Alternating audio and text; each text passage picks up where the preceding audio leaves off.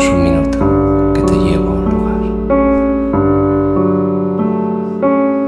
El hombre que se enamoró de la luna.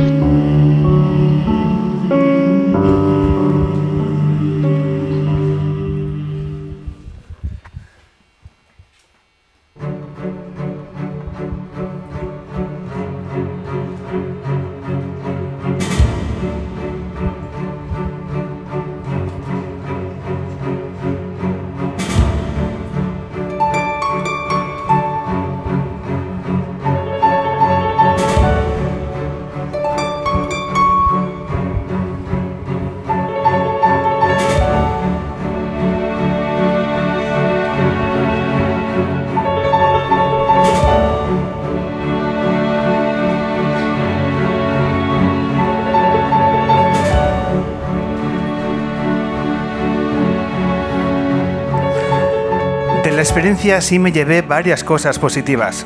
La principal fue disponer de la anécdota definitiva al volver al colegio.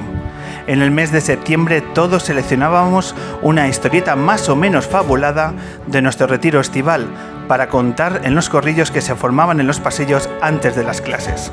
Algunos relataban historias de su pueblo, crónicas de viajes o amores de verano. Un primer le toqué las tetas, un primer hubo lengua, os juro que hubo lengua. Había quienes enseñaban la marca de la picadura de una faneca o la herida latente de la rozadura con una roca del mar. Los que menos tenían que ofrecer mostraban la marca del bañador. Yo ese mes de septiembre describí cómo estuve a punto de morir por el Celta de Vigo, sin exagerar.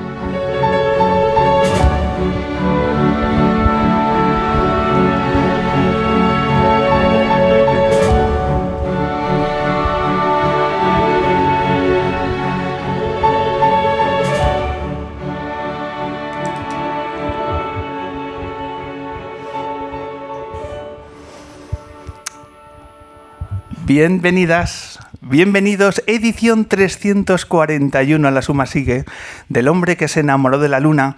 Volvemos a aterrizar el satélite en Headbanger, posiblemente el lugar ya más mítico de Malasaña. Este mitad museo, mitad tienda de guitarras que vuelven a abrir esta experiencia radiofónica y que lo vuelven a abrir con el público lunero. Primera edición del año, primera edición que tenemos todas las invitaciones absolutamente... Eh, eh, conformadas y como la gente nos dice, ¿de verdad que hay público en directo en Headbanger? ¿De verdad que cabe? Pues queremos que lo escuchen. Este es el primer aplauso del público de este año en la Luna.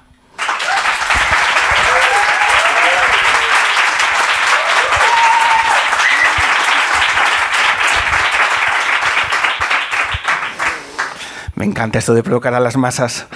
Primera invitada del año vamos a tener a la periodista Lucía Taboada y después vamos a hablar con dos críticos de cine o algo así, que son Pucho, la voz de Vetusta Morla, y Martin Page.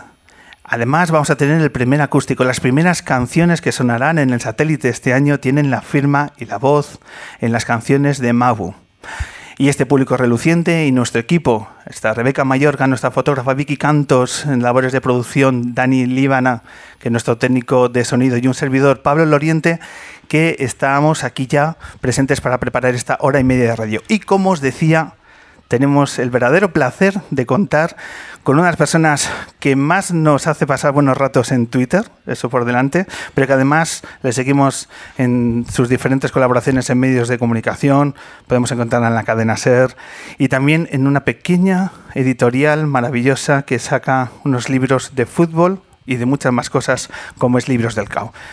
No me extiendo más. Hoy con nosotros Lucía Taboada.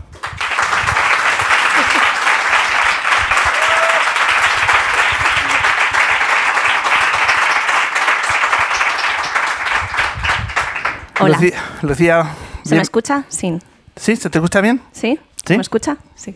Lucía Muchas gracias. ¿Cómo estás? Muy bien, muy contenta de estar aquí. Verdadero, un verdadero placer para nosotros abrir la luna. El, año lunar comienza hoy, es así.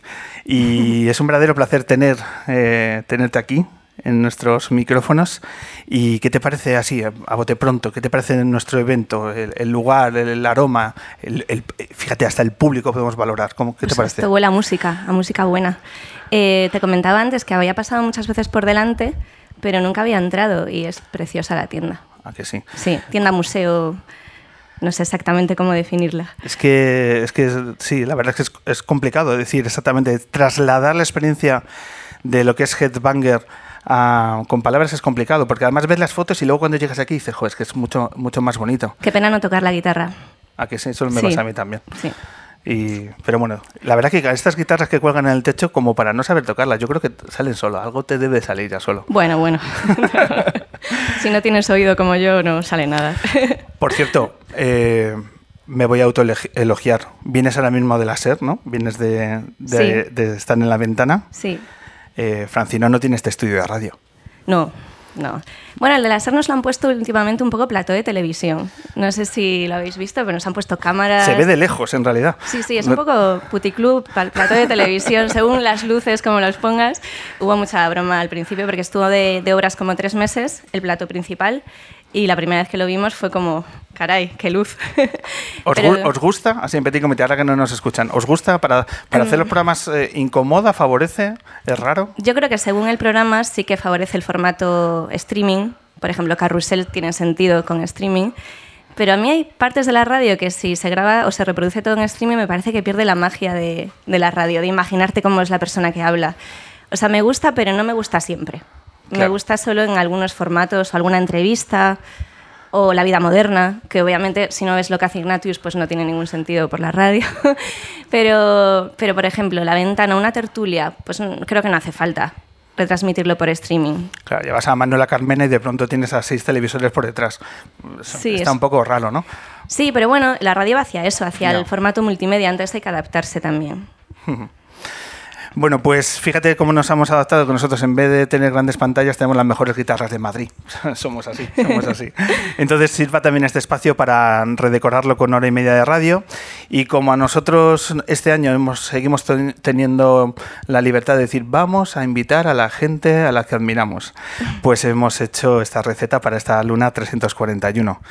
Que además, ya puestos a hablar de estrenos, eh, hemos abierto una página web, Lucía, elhombreluna.com. Ayer es que prácticamente la hemos sacado. Una página web, de verdad todos tenéis que visitarla, donde están las, todos los carteles de toda la trayectoria que tenemos, la galería con todos los invitados. Eh, tenemos además crítica, estamos siguiendo el Inverfest, el festival de, de música, pues unas crónicas que estamos filmando, Lucía, una cosa, una delicatese literaria Te musical. vendes, te vendes bien. ¿Has visto? Es que como, Sí, sí, sí. como nadie más lo hace. bueno, que os invitamos elhombreluna.com, la nueva página web de nuestro programa, donde también los vídeos que grabamos en YouTube, podcast, etcétera, todo el universo lunero en nuestra página web, que ya fíjate, la gente ya se está metiendo ahí. Eh, bueno, he hecho la cuña publicitaria. Eh, vamos a hablar de este pequeño gran libro. ¿Vale? Editado por eh, Libros del Cao, que eso ya para mí es una referencia de calidad, porque eh, me encanta la forma de trabajar eh, los libros de una vertiente muy periodística y tienen esta, esta colección de libros que se llama Hooligan Ilustrados, que ¿sobre qué gira? Bueno, ahora ilustradas, si te fijas. ¿eh? bien. Porque bueno, yo fui la primera chica junto a Marta en publicar, así que también somos ilustradas ya. Pues Buena es- noticia. Es una colección sobre, bueno, cada libro va ligado a un equipo, el mío va ligado al Celta.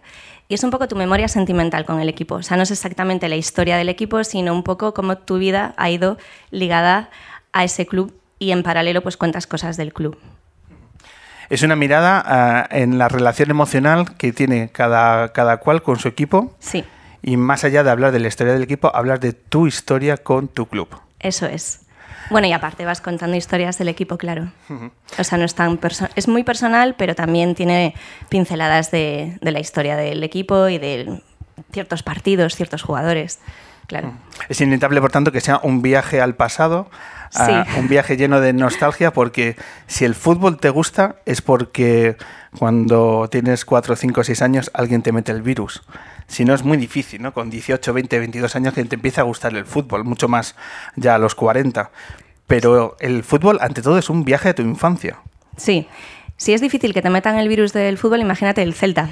O sea, eh, a, mí, a mí obviamente me, me lo metió mi padre. Me inyectó ahí la vacuna con cinco años que me hizo socia y desde entonces hasta hoy.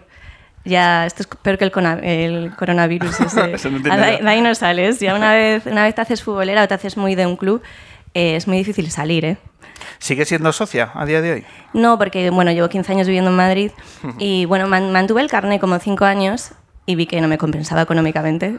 El Celta me estaba haciendo perder dinero, así que dejé de ser socia, pero bueno, siempre que voy a Vigo intento que cuadre que el Celta juega en Balaídos para ir, o si no, pues aquí en Madrid, que hay muchos equipos del- de Madrid en primera, pues siempre aprovecho y le, y le voy a ver.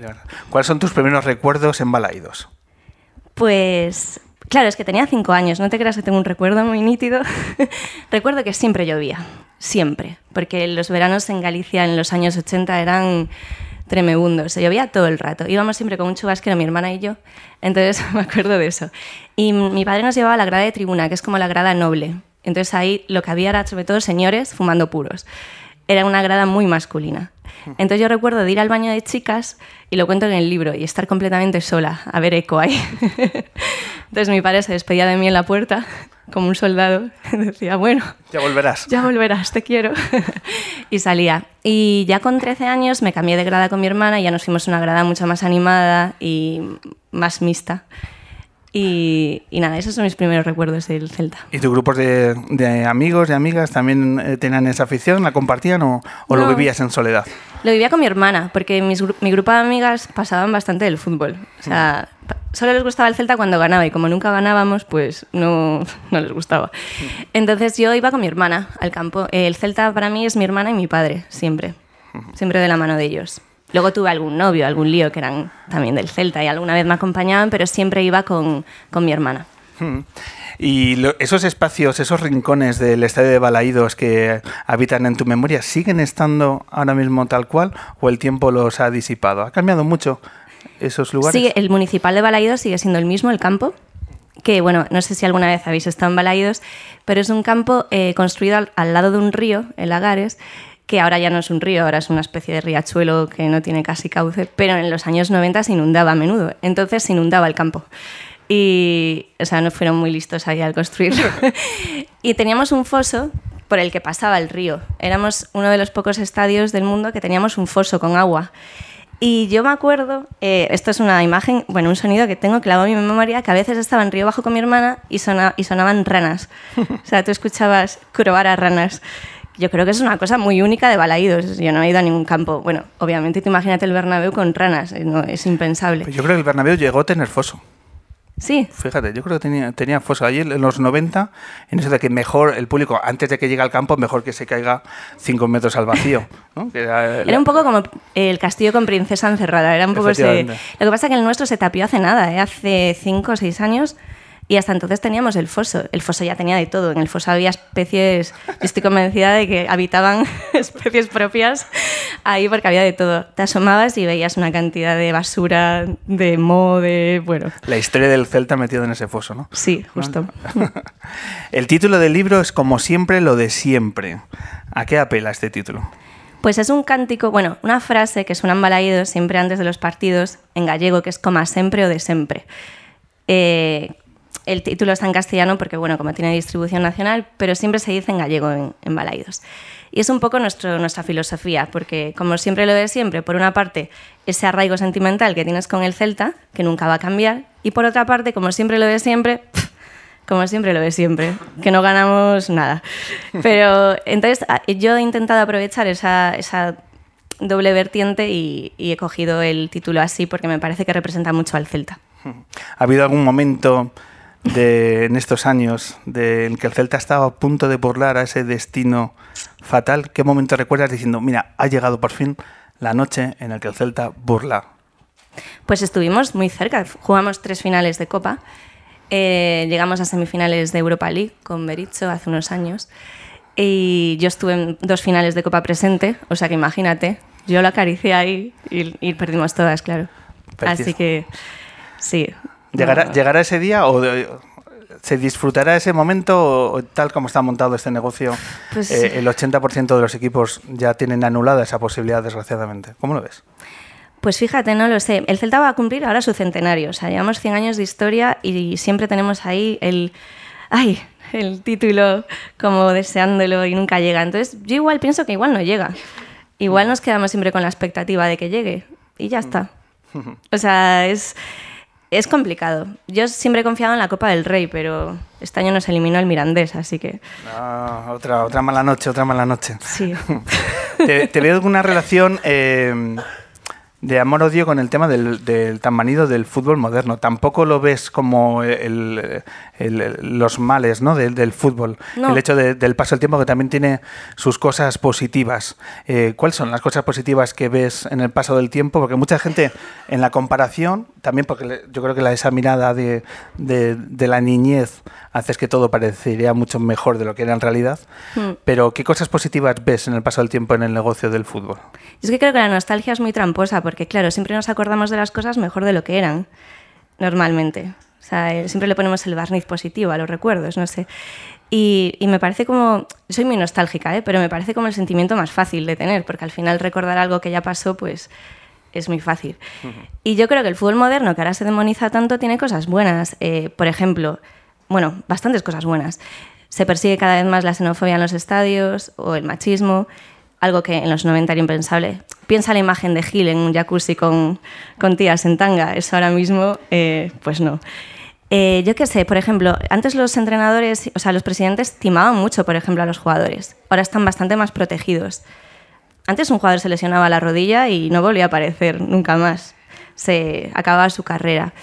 Pf, hay muchas cosas del fútbol moderno que no me gustan, ¿eh? O sea, no me gusta la comercialización excesiva, no me gusta todo esto de las cláusulas y de... eh, hay muchísimas cosas que, que me dan mucha pereza del fútbol moderno, pero creo que hay muchas que son mejores que antes. El hecho de llevar la Supercopa, por ejemplo, a Arabia, como hace pocas fechas, Bueno, como, como periodista y como mujer, ¿qué, qué te pareció? una idea brillante de... no, me parece un horror. No, no lo entiendo. Ya está. Eh, Tú estás colaborando con el diario AS. Sí, Si el AS te hubiese mandado para cubrir eh, el evento, ¿hubiera sido? sí, claro. O sea, yo creo que un periodista nos manda a cubrir un evento y siempre queremos ir. Es que eh, hubo en las voces críticas de la Supercopa se ponía el acento el por qué eh, las mujeres fueron a cubrir el evento. Que, que, bueno, es el ruido mediático que se genera tanto de forma positiva como negativa en, en todo. Sí. Entonces, eh, muchas veces se ponía ese énfasis, el por qué esa profesional se ha acercado, y yo, yo también creo que de una forma injusta, porque al fin y al cabo estás haciendo tu trabajo. Claro. Pero claro, eh, luego es más allá de quién fue, yo creo que la reflexión es el, el qué se hizo. ¿Y tú cómo valoras cómo se cubrió ese, ese evento? Porque una de las reflexiones de esas voces críticas decía que no se informó de la Supercopa, sino se hizo propaganda del mismo. Sí, yo creo que hubo parte de propaganda. Sí. ¿Por Sí. qué? ¿Dónde lo, ¿Dónde lo percibías? No voy a dar nombres. ¿Quieres que me cierre puertas? No, no, no, no.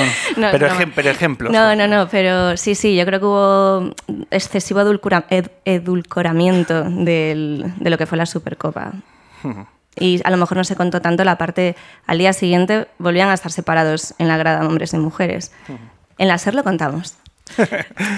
Sí, sí, pero, pero, Pero- pero parecía que lo que le- la relación que tenían, el trato que tenían al periodista Sí. español que llegaba allí, que por supuesto por imagen te van a tratar fenomenal, Claro. ya establecía la relación que a las mujeres en, en Arabia se les trata igual. Y es como un demasiado simple. ¿De verdad que ese es el razonamiento que nos queréis hacer llegar? ¿No podemos ir más allá?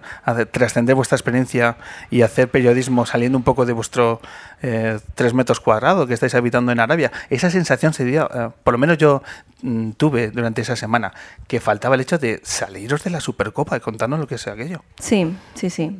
Yo estoy de acuerdo contigo. Eh, el mundo del- de la igualdad, del feminismo y la prensa de- deportiva, ¿qué tal se lleva? ¿Cómo lo ves? Eh, vas a las preguntas. a ver, pues es obvio que el periodismo deportivo sigue siendo muy machista. O sea, mentiría si no dijese eso. Porque la mujer sigue siendo un reclamo, entonces la mujer periodista me refiero. Eh, así que hasta que deje de ser un reclamo, pues seguirá siendo machista. Pero bueno, se están, por ver el vaso medio lleno, se están, eh, se están ganando también eh, firmas con calidad. Por ejemplo, que el diario AS, ¿no? que, que también ha dado un, un giro Sí. y con, con nuevas firmas y se está dando otra, otra mirada a la prensa deportiva. Bueno, pues un ejemplo de, de tantos otros, como puede ser esta colección de Hooligans Ilustrados. Yo reivindico también, porque suelo leer eh, otra, otra revista como Libero, que me parece fantástica, Panenka, que Panenka, por cierto, está relacionada con este libro, cuéntame. Tiene, ha, ha sido nominado a, un, a, un- a los Sí. galardones, ¿verdad? De- Sí, del, del- bueno, hacen unos galardones anuales que ahora se, se entregan en febrero y han nominado el libriño a mejor libro del año. El libriño. sí, pues eh, nominado con otros tantos libros Sí. interesantes porque eso es otra Somos cosa- 11 nominados, creo. 11 nominados. Pues eso también nos pone, eh, nos acerca una sensibilidad diferente a la hora de acercarse al fútbol, porque afortunadamente hay otras sensibilidades y otras firmas y hay literatura buena e interesante que más allá de que te guste el fútbol, te puedes acercar. Porque este libro lo puede leer alguien que no sea fan del Celta de Vigo. Sí, yo tengo amigos que obligadamente se lo han leído y que no son nada futboleros y se les gustó porque, porque al final es un libro muy generacional que cuento cosas muy de mi generación y aparte de si no te gusta el fútbol está formado de una historia, o sea, es una historia que está contada de una forma que te puedes sentir identificada, porque al final no deja de ser una pasión como tú puedes tener esa pasión por la música o por o por el arte o por el cine. Mi pasión que cuenta ahí es el Celta, pero bueno, hay cosas que son muy comunes. Y yo creo que la colección, cualquier libro de la colección, eh, lo puede leer cualquier persona, sea o no futbolera. Yo me he leído libros, por ejemplo, de, de equipos que a mí de la colección no me llaman nada la atención, como el Murcia, y, y me encantó. Porque lo, cómo lo cuenta el autor o lo que cuenta, te sientes identificado igual. Total. Antes hablábamos del libro de la Real Sociedad, Sí, de Ander Izaguirre. el de la Real Sociedad es magnífico. Una Sí. maravilla. El del español, que fue el que abrió la colección de Rick González. Sí, También otro libro maravilloso. Estuvimos hablando aquí hace un tiempo de A las Armas, que es el, el libro que firmó Quique Peinado sobre el Rayo Vallecano, por supuesto. otro libro que a poquito que te hayas acercado al universo vallecano tienes que adentrarte, porque más allá de la historia del Rayo te cuenta la historia del barrio. ¿no? El fútbol como metáfora de la claro, vida. es que en el libro al final yo cuento la historia de Vigo también, porque Vigo es una ciudad muy ligada al Celta, entonces no solamente es, es, es más amplio que, Claro. que un equipo. Y de la relación con, con A Coruña, ¿no? También. que ahí también hay, hay- ahí también hay mucha literatura que contar. ¿Cómo pasan las relaciones institucionales a día de hoy entre el Depor y el Celta? ¿Qué tal están? Pues como el Depor está en segunda, pues, pues estamos más relajados, digamos. Eh, en cuanto volvamos a estar en la misma categoría, nos volveremos a sacar las uñas. Pero ahora, como están en segunda ellos y nosotros en primera, pues estamos más relajaditos. Fijaros que lo ha dicho dos veces, Sí. que el Deportivo está en segunda. ¿Puedo- Enfatizando la idea. Puedo volver a decirlo, ¿eh? Sí, como el que Deportivo está ha en que- segunda. ¿Crees que subirá el Depor este año? Pues eh, ahora están remontando. Pueden, pueden, ¿eh? Yo el Depor nunca lo doy por muerto. Es- est- estuvieron en descenso y han salido del descenso. Llevan cuatro victorias seguidas, creo. Así que igual sí. Eh, en, la, en la tribuna de Balaídos, si el Deportivo bajara a segunda B, sería una tarde triste. Sí. Yo no quiero que baje a segunda B, ¿eh? porque eso yo creo que sería un poco lindar con la desaparición o vete tú a saber. Y, y la némesis del Celta, que es el Depor, siempre tiene que estar ahí. De hecho, a mí me gusta que esté en la misma categoría, realmente, porque me gusta mucho el derby. El, derby, es, es la leche. ¿Cómo es un derbi galego? Cuéntanos. Pues, eh, pues básicamente empezamos a beber como siete horas antes y ya Si licor el partido es a las 12 de la mañana... Sí, a veces la previa dura dos días y ya llegamos al partido pues como llegamos. Y nada, es muy... Aquí en Madrid lo que hacemos es muchos periodistas gallegos que, com- como ya habréis observado, somos unos cuantos, pues quedamos y vemos el partido juntos y hacemos como una suntanza, eh, que es como se dice en gallego. ¿En serio que quedáis los periodistas gallegos? Para ver el derby, sí. Sí. Lo que pasa es que sea- llevamos tres años sin poder hacerlo, pero sí. Ah, claro. Porque está en segunda. Porque el Depor está en segunda. Dime la alineación que, de los periodistas que quedáis, ¿se puede saber? Bueno, pues eh, por parte del Celta está Gonzo, por ejemplo. Eh, por parte del Depor está Nacho Carretero. o, mm, ¿Baja Boys? Javois es que es del Madrid, o sea... Ah, no firma como. A Javois es no le no le Si es que. Javois hizo, eh, escribió el himno del Madrid. Pero yo creo que Javois tira más hacia el Depor. Bueno, no estoy muy segura, ¿eh? Pero Javois no suele venir. ¿No se le, ¿le invitáis? Sí, claro, claro, por supuesto. ¿Quién más? ¿Quién, o sea, ver un partido con Gonzo. Claro, Gonzo es muy del Celta. Sí, Es también. que vosotros dos sois el estandarte cultural del Celta, me estoy dando cuenta ahora mismo. Eso es así. Oye, pues te molaría verlo, ¿eh? Molaría. Un día en streaming, como la sera que ha puesto cámaras, un día en streaming. A ver, a ver el derby. A mí me despiden. o sea, yo, yo viendo al Celta pierdo, pierdo un poco la compostura.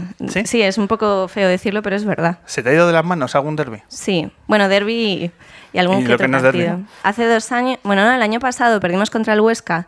Estábamos jugándonos el descenso y perdimos contra el Huesca un partido que íbamos ganando 0-2 y perdimos 3-2. Y tiré la tablet.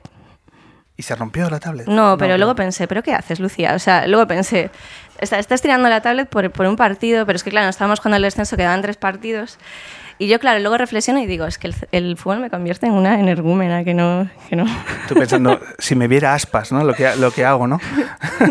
A ver, no suelo tirar la tablet, ¿eh? o sea, esto fue una cosa muy, muy puntual, pero hay veces que el Celta me pone un poco nerviosa, además. Qué bueno. Eh, para acabar, eh, no me resisto a preguntarte por, por Twitter. Sí. por tu manejo de, de esta red social que, bueno, pues a mí particularmente me encanta lo que hace, lo que escribes, ese humor tan personal. Eh, ¿Da cierto abismo tener una cuenta de Twitter con 120.000 seguidores? ¿Perdona? Si da cierto abismo Abismo. el hecho de tener tantos seguidores, 120.000 más o menos. Mm, Sí, ahí, más ¿no? o menos, sí. Eh, uno cuando, cuando escribe le da muchas vueltas a, a lanzar un tuit o no te- sabiendo que tiene esa repercusión. Bueno, a ver, vueltas se le da un poco, pero tampoco, no sé. No, no ha cambiado mucho mi forma de tuitear desde que empecé hasta ahora, vamos. Yo básicamente escribo tonterías y bromas, porque o sea, es mi forma de entender la, la actualidad y la vida es un poco con humor. Entonces, al final lo que tuiteo pues son, pues eso, bromas, juegos de palabras malísimos. Y, y lo hago desde que empecé en Twitter hasta hoy. No me he puesto trascendental ni profunda en ningún momento. Sí, pero un, un humor muy especial, ¿no? Esa retranca gallega, ¿no? Que, que se suele denominar. Ahora vamos a empezar a hablar con músicos eh, y el tema de la música también te ha dado para algunos de tus momentos eh, míticos en, en Twitter, ¿no? Con el tema del, del indie, la charanga, aquel tuit Ah, de, hace uno- sí. de hace unos años. Eh, te, te- te ocasiona material, ¿no? El tema de, de la música. ¿Te gusta la música? ¿Vas a conciertos? ¿Cómo, ¿Cómo te desenvuelves con el tema musical? Sí, me gusta muchísimo la música. De hecho, me gusta mucho Vetusta Morla. Así que aprovecho. Y sí, de hecho, en la SER tenemos el programa de Sofá Sonoro, que es el programa de música, eh, en el que yo estoy también, y lo hace Alfonso Cardenal. Y todas las semanas pues dedicamos el programa a un disco de, de la historia. Y bueno, yo, mi padre, de mi padre heredó básicamente la afición por el fútbol y por la música. Así que sí, Así que una, una buena lección. Pues te, te invitamos a que, que continúes eh, disfrutando de esta luna, porque ahora vamos a hablar de cine, de muchas más cosas aparte del cine, y luego de música. Ojo a las canciones de, de Mabu, que te va a encantar. Así que estás en tu casa. Mil gracias por, por visitarnos, por hacer este trayecto de Gran Vía aquí a, a la calle La Palma, y enhorabuena por tu trayectoria. El Celta de Vigo. Pues como seguir en primera, en primera división, no como otros. Bueno, por pues ahora. por ahora. y nada, muchísimas gracias y enhorabuena por este pequeño gran libro que nos ha hecho pasar un muy buen rato. Muchas gracias a vosotros. Un abrazo, Lucía Taboada. Gracias.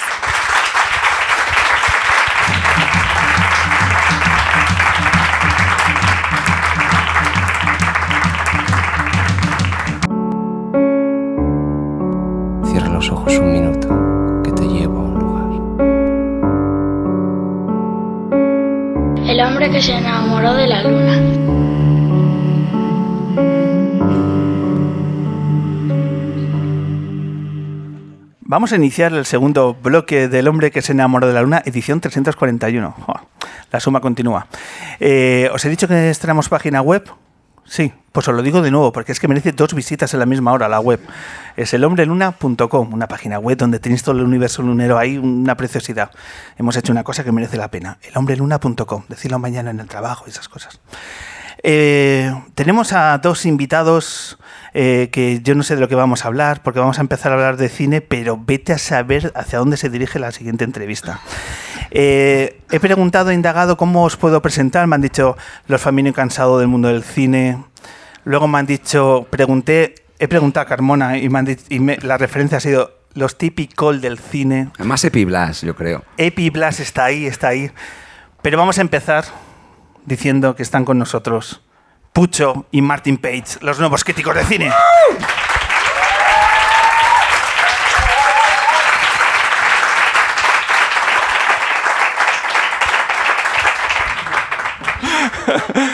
Pucho, bienvenido de nuevo al hombre que se enamoró de Hola, ¿qué tal? Un placer. ¿Cuánto tiempo? Mucho, mucho. Un placer. Estábamos echando aquí cuentas de en, en qué sitios sí hemos estado, en cuáles no. Sí, sí, sí, ha llovido, ha llovido. En esta tournée madrileña que hacemos nosotros por eh, ubicando a la luna, eran los tiempos de, de Costello. De Costello. De lo Costello, Pero de- habíamos estado antes, ¿no? Estuvimos en Sansen, ¿no? en, San en Sebastián. Radio Utopía, Mm. eso es, y luego pues miembros de Vetusta que hayan pasado por la luna, pues fíjate, el último, el indio, haciendo una colaboración con Aurora de Vitrellas, hace tres meses se puso aquí con el cajón. Es que no les sigo, ¿eh? Muchas veces a mis compañeros. No, ahí, ahí desconectáis, ¿no? Un Sí, poquito, ¿no? desconectamos Dais- bastante. Nos vemos tanto que es como. Ayer estuve no sé dónde. Y, ah, pues muy bien. ¿Qué tal fue? Os dais un tiempo. Y a veces ni eso, nos damos un tiempo de vez en cuando. Y cuando separáis, te unes aquí a, a Martin Page. Sí, bueno, cuando, cuando llama también. que suele ser bastante, además. Bueno, más WhatsApps, ¿no? Más Sí, WhatsApps más de cruzados. WhatsAppeo, Muy- sí. Lo de llamar ya es como súper vintaje, Sí, ¿no? de ¿Quién- hecho, últimamente, últimamente tenías el móvil estropeado y cada vez que le hablaba parecía, Tenía que llamarte con otro parecía tu teléfono. abuela ahí. Oye, que no me que es que no te oigo. Tenía que pillar el teléfono de, WhatsApp". de algún colega y, y llamarte. Sí, ¿Y tú sí. quién es? ¿Quién es? Sí, pero no cojo números desconocidos. Pues yo vine al- al- a tu programa en, en San Sebastián, ¿no? Pero eso hace más de 10 años, ¿no? Eso fue 2009, puede ser, o algo así. Mejor no, no, no, no, Una galaxia muy lejana. no contabilicemos el paso del tiempo en los inicios, en los albores de, la, de, la, de la luna. Que sí, porque estabas ahí con tu proyecto personal, musical, eh, Sí. eso es. Pues nada, bendito reencuentro, bendito reencuentro. Porque estos eh, eh, supuso una novedad, una muy agradable sorpresa, el hecho de que tenemos una nueva pareja de críticos de cine. Sí. Eh, Bueno, es- críticos Pesados, ¿no? de cine, eh, comentaristas. Comentaristas, comentaristas, sí. Comentaristas. Los lamas, los manolos del cine. ojo, ojo que en los manolos. Los Manolos. Pepe un purito. Aunque ese no es de los Manolos, pero quiero decir, está dentro de la movida. Pues sí, esto, esto la verdad que venía antes en el Bicimat. Bueno, he venido en Bicimat a toda hostia porque llegaba como muy justo. Me he saltado como 10 semáforos, o sea, que, que- creo que me he hecho tres broncanos. Porque, pero bien, o sea, todo como muy. No hay que hacerlo, ¿eh? Tú que vas a montar en bici cuando seas más mayor, no hay que saltarse semáforos. Pero yo lo hago con cuidado ahí porque veo así estos pequeños y tal. Y venía pensando y diciendo, ¿y esto cómo, cómo, cómo empezamos un poco? Siempre hemos sido muy enfermos de la música, del cine y de muchas cosas y nos conocemos ya hace mucho tiempo.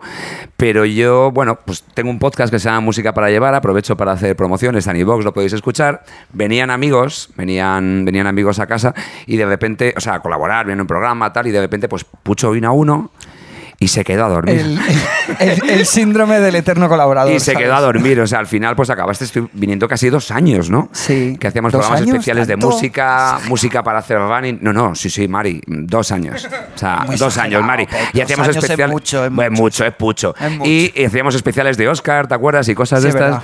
Y entonces debe ser que, que se le quedó, Carmona lo escuchó alguna vez y se le quedó ahí como en, en- en el hipotálamo. Y, un- y luego nos lo hemos encontrado varias veces a la salida de los Princesa y se ha comido nuestra chapa. Pues tienes que ver esta, tienes que ver esta, pues venimos de ver esta, pues esta está muy bien, pues esta no, esta es una mierda. Y yo creo que ahí dijo de repente, Es ¿por decir, qué no venís? Al final ha sido un, un ofrecimiento de, de Carmona. Fue ofrecimiento de Carmona, sí. Sí, sí, vino de él. A mí ya me había avisado, él, él en verano fue cuando me dijo, oye, que está el Carmona ahí, pero ya me había avisado hace ya tiempo diciendo, oye, eh, a ti, yo no sabía que te gustaba tanto el cine, tío, ¿tú no te podrías venir a hacer una sección? Digo, pues sí, ¿por qué no? Y luego mm, se lo dijo a él también y dijo, pues, Y funciona mejor con los dos porque contigo sería una chapa. Y hablaría de pelis aburridas. Estarías ahí quemado todo el día. No, no es, no es cierto y lo sabes. Sí, lo sé, lo sé. Eh, estáis haciendo una cosa que es difícil de clasificar y yo creo que eso es una cosa buena. eh, porque os manejáis ahí con una espontaneidad que se agradece y más a esas horas del día, porque os manejáis con una espontaneidad tal que hay momentos en el que aparte de decir cosas interesantes, despertáis sonrisas. Momentos como el que vamos a recordar. Bu- Bueno, a ver, Mujercitas, seis nominaciones a los Oscar. Hay que tener que hacer otra versión de- del libro en esta época. Eh, ¿qué tal? tienen de especial. Mujercitas que se dan la mano. El review viene después. Cuando veamos con Carmona Radio 3 Pucho Pina. que no está nada bien. Pecho opina que se deja ver. Porque bueno, al final, al final, al final, Greta Gerwig. Una rima, ¿no? por lo menos. Que no, sí, bueno, un poquito a estas horas es difícil. Un aplauso, ¿no?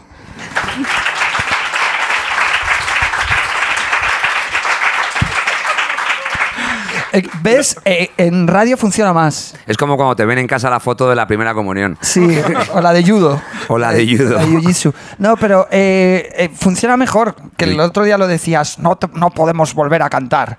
Porque A lo ver. viste en el streaming. Es que como nos graban en streaming. Es que estamos este en se el lo ve, streaming. este se lo ve. Yo, yo una vez que hago algo no lo, no lo vuelvo a ver. Bueno, O sea, bueno, pero a ver, yo vi solo el otro pero día. míratelo, mira, A ver, y vi- me lo vi- manda, me manda los, los- las piezas, ¿no? Dice, mira qué mal queda en el streaming. yo voy a No, la no. radio, yo no me preocupo del streaming. A ver, el otro ¿Ves día- que queda mejor. El otro día, llevamos cinco programas y, y el otro día, eh, por primera vez vi el streaming, porque fue como, coño, voy a verme. Porque yo, a fin de cuentas, a esas horas estoy hecho un fistro. Yo, yo soy una persona que va mejorando a lo largo del día. Ahora mismo estoy a la mitad. estoy en proceso. Y, y a esa hora estoy fatal. Entonces, claro, como está el, el- el streaming, pues me peino, me pongo tal, porque es que si voy, yo, yo por mí iría en el chándal, pero claro, es que la peña diría, pero por favor, denle, denle- denle algo a esa persona, ¿sabes? Denle un proyecto, hombre. Entonces lo revisé y tal, y vi que, y vi que la canción esta de mm, la, la de mujer contra mujer y tal, en streaming no funcionaba tanto. porque se nos veía así como así. Y luego eh, le envié a Pucho una cosa muy graciosa porque estaba como de lado ahí a las 9 menos cuarto. Parecía que estaba en qué grande es el cine, ¿sabes? De estos que están ahí, "Ah, pues sí, Hickok y tal. Y digo, mira, qué guapo. Estás muy Hickok. Pero me, me mola.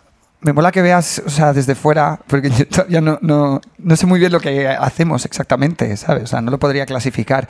Y mola que eh, me ha gustado eso, lo de inclasificable, ¿no? Que no, no- Sí, la verdad que, bueno, vuelvo a hacer una promo. Esto lo, empeza- lo empezamos a hacer en, al final de las canciones en el podcast, ¿te acuerdas? Que cantábamos En el como podcast encima. hacíamos- había mucha. Ahí empezó había todo. mucha impro. Empezó por Pucho, sobre todo, que ya sabéis que tenéis todos más o menos una pequeña y todas una pequeña impresión de que es un poco cantarín, ¿no? es el señor cantarín. Entonces, cuando terminábamos las canciones y terminaba por de sonar Frank Ocean o Arcade Fire, en el programa pues decíamos muchas el Y el Bicimat, ¿te acuerdas? Fue Con la de. No Cars Go de Bici, Mat. Hacíamos muchas chorradas y entonces, obviamente, pues eso en la colaboración de. Carmona se retomó y, y, y Pucho le da especial importancia. O sea, el día antes del programa, vamos a hacer esto, vamos a hacer esto. ¿qué No, pero ponemos? surgen, van surgiendo antes. Van de- surgiendo, a ver, van hay- Hay que surgiendo. tener en cuenta que son 20 minutos al mes, lo de Carmona. Poco. Entonces, eh, vamos recopilando todas las chorradas que decimos a lo largo del mes. Lo, lo dices como si os dan unas migajas. Que Totalmente. Él lo más. siente así, él lo siente así y está todo el rato insistiéndole a Carmona como danos lo del extra, danos Otro lo de Radio día 3 más. extra. Es que es mucha- te dije al principio que se nos iba a quedar corto. A ver, Y si, es todos los días dándole a la chava a ver si, a ver si consigue un si fuéramos, minutillos. si fuéramos gente concisa o poco habladora, que no es el caso, como os habéis dado cuenta, pues en realidad es una especie de cuenta atrás y más sobre todo en el mes que nos encontramos, enero, febrero, que, que, bueno, hay un aluvión de estrenos, hay un aluvión de películas para ver y cosas que hablar y al final tenemos que elegir tres pelis, ¿no? O cuatro, que es como... Y bueno, eh, vemos muchas cosas más, ¿sabes? Eh, entonces al final es una especie de cuenta atrás. Luego Carmona, Jolín, también es un showman, tiene su parte, también nos gusta interactuar con él. Y el objetivo principal, desde el principio, era que mm, esa cotidianidad que hablabas, esa cercanía, transmitirla, porque normalmente las- los programas sobre cine suelen ser un poco chapa, ¿no?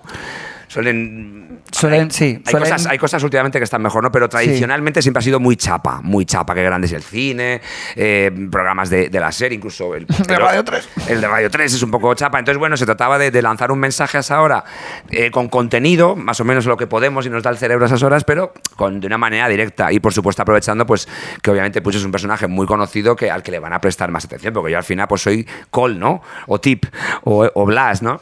Pero, pero bueno, lo hacemos desde la amistad y desde la. Y como lo hacemos normalmente, ¿no? O sea, como nuestros amigos lo saben, Sí, que están por sea- ahí, damos la misma chapa que les damos a ellos a la salida de las pelis. O sea Al que. final creo que todos estos programas de los que habla el Page, dice lo de la chapa, pero en realidad todos hemos crecido con estos programas, todos hemos aprendido un montón de estos programas y hay que Sí. agradecerlos que, que existan también. Pero eh, bueno, al final siempre cuando hablas con tus amigos de cine o con gente que a lo mejor no está tan familiarizada con esos programas, pues al final hablas desde otro lugar, ¿no? De las pelis, pues me gusta, no me gusta, o, o tienes una filia o una fobia muy fuerte, ¿no? Y, y te agarras a una enmienda ahí de por esto y por esto, pero, pero tío, tiene todo esto bueno, no, pero por esto es una mierda, ¿no? Y te agarras ahí. Y bueno, son ese tipo de conversaciones que surgen, pues como pueden surgir a la salida del cine, ¿no? Claro, es el momento Fernando Fernán Gómez, ¿no? Que lo tenemos muy a menudo, sobre todo en invierno más que en verano, que el clima pues ayuda más. También. Entonces, Pero- bueno, eso eh, pasa. queríamos un poco ese tipo de, de- de programa también. Ya os digo yo que Carmona les ha dicho a estos dos, adelante con la sección porque se hace sola. ¿Sabes? O sea, tú les pones a estos ahí a las ocho y media de la mañana y Carmona dice, uff, respiro y demás porque lo hacen todo. Carmona, gu- de todos modos, cada Y- vez. y todo cada es vez- todo. Cada vez que vamos, cada vez tiene una cara más de, de como que se va agarrando a la silla, como diciendo, no sé lo que me vais a hacer. No, hoy". y en general le gusta que vayamos, o sea, Sí. se le ve contento. Venga, va otro, tal, ¿sabes? Sí, sí, sí. Sí, sí, la verdad es que el, el- No sé qué iba a decir. Ah, que es que hablando así un poco con la gente que, bueno, pues de vez en cuando te dice, amigos o, o gente no conocida que te lo dice de repente por la calle o en un concierto o algo, oye, qué guay lo de la sección, la mitad suelen estar en la ducha y la mitad suelen estar en un atasco. Entonces al final estamos como hablando de cine a, Peña la ducha que el próximo día deberíamos hacerlo de ¿qué tal? ¿Te gusta esta película? Enjabónate bien, porque ahora viene lo mejor. O estás jodido en un atasco, estás molesta por estar en la cola del autobús. De hecho, el otro día leímos un comentario de alguien ¿no? que decía que, que casi se mete una hostia con el coche, ¿no? Porque quería apuntar el nombre de los títulos de las películas. Cuando dimos el resumen comenta- anual. con- sí, con el resumen anual y tal. eh, estaba, casi me meto una hostia con el coche apuntando el... No hay que hacerlo, a ver, que están los podcasts. A lo mejor que no provocamos hacer- accidentes, Paige. No, no, no, que, que la gente luego se ponga el podcast. ¿Qué clichés de críticos de cine os gustaría huir? Diciendo, esto no, porque os ha, os ha irritado a lo largo de los años y que nos gustaría caer en esos vicios de los críticos de cine.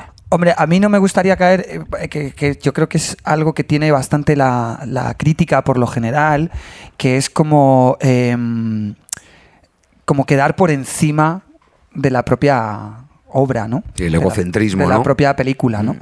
Como que hay muchas veces que es como la, la interpretación de la reinterpretación, ¿no? También muchas veces que sacan como de contexto cosas que dices, pero pero tío, que, que me estás analizando aquí, ¿no? El otro día me mandaste una muy buena del irlandés de una tía que había visto una relación homosexual en, en- en- en el... Bueno, no queremos spoilear tampoco la película, pero... Sí, pero un estudio, película- ¿eh? Había hecho un estudio ahí. Arriba, abajo... De, las, de la homosexualidad De- entre, entre De Niro y Al De Pacino. Niro y Al Pacino. En la Y era película. como... ¿What? o sea, se te ha ido mucho la olla. Y al final ¿no? la puerta y era como, wow. Sí, sí, pero bueno, este tipo de como de reinterpretaciones que están muchas veces mm, como por encima de, de la obra, ¿no? Mm. Eh, a, mí, a mí es una de las cosas que, no, que nunca me han gustado. Sí, de- claro, el de tema es que cuando estás percibiendo una obra de arte, da igual que sea un cuadro, una canción, una, eh, o sea, una película, lo que sea, al final es, es interpretable por todas nuestras mentes y por todas nuestras emociones y sentimientos que tenemos dentro, ¿no? No existe una verdad y tal.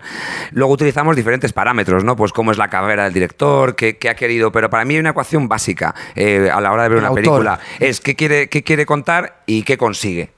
Eso es básicamente el autor o autora. Entonces, eh, en función de eso emito mi juicio, pero hay que huir un poco del esta peli es una mierda o esta peli es increíble. Sí, luego más- al otro extremo de- estaría el crítico emocional. Emocional, ¿no? el flipao. Que, no, no, no quiero dar nombres, pero bueno, hay como grandes críticos que tú dices, un crítico de cine. El primero que te sale, pues eh, ese tipo de críticos Sí, que, que- sí, sí. Estamos hablando de Bollero, que- que por si hay alguien que se, que se. que por si alguien tiene alguna duda. Sí, bueno, yo. eh, bueno, Carlos Bollero. No voy a hablar mucho más, pero eh, esos críticos como que le echan eh, toda su pasión que llevan dentro, ¿no? Como que se dejan llevar por la.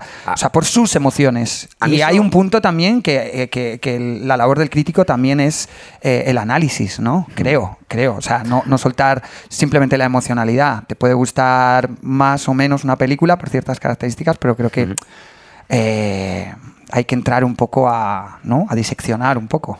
¿Podemos encontrar un Carlos Bollero en la crítica musical? En la crítica musical, eh, pues puede ser, puede ser. Eh, Yo creo que también en la, en la crítica musical hay mucha emocionalidad. Yo creo que hay muchísima más emocionalidad en, en la música que en el cine. Creo que el cine es algo como más racional, ¿no? Yo, yo creo, no lo sé. Eh, Más académico, quizá. Sí, yo creo que la música al final es eh, influyen much- muchos factores. Eh, las pelis también, depende cómo la veas, la compañía, en qué lugares, etcétera, etcétera. Pero creo que en un concierto, por ejemplo, hay muchísimos más factores. Eh, muchísima más gente, muchísimo más no sé, Alcohol. outputs, outputs, llama- llamémoslo, como cosas externas ¿no? que, que te influyen a la hora de, de valorar algo. Pero sí que es cierto que, y conectando un poco con lo que decía Lucía, con el tema del periodismo deportivo, nosotros al final hablamos de cosas que nos apasionan. Entonces, como todas las cosas que te apasionan, pues, pues le pones ahí, ¿no? Y, Por eso y no quería decir las que, pelis. que éramos críticos. Claro, no, no, críticos. no, no. Y, y por eso le, para mí le ponemos pasión. O sea, yo, por ejemplo, eh, mañana se estrena una película que se llama Uncut Gems, que solo se va a poder ver en Netflix, y yo llevo dando el coñazo con esa peli ya tres semanas, ¿no? A la gente para que la vea, porque me parece espectacular y la defiendo. Es como si me llevara comisión. O llevo más de 10 Y años aquí aparece una Mad de Men nuestras luchas a la eternas. gente. Él me incita a verla. eh, Bueno, bueno, esto ya me es puede mandar un link para que la vea Esto incluso. Para que ¿Qui- la quieres hablar de esto? casa, ¿Quieres hablar de esto? Sí, claro, claro, para que vea también. Estamos hablando de la de los- Matrimoniadas. De los, factores que influyen a la hora de ver una peli. Y yo Matrimoniadas. siempre soy de irla a, a- de, de ir a verla a la sala. Es la parte bollero que tiene.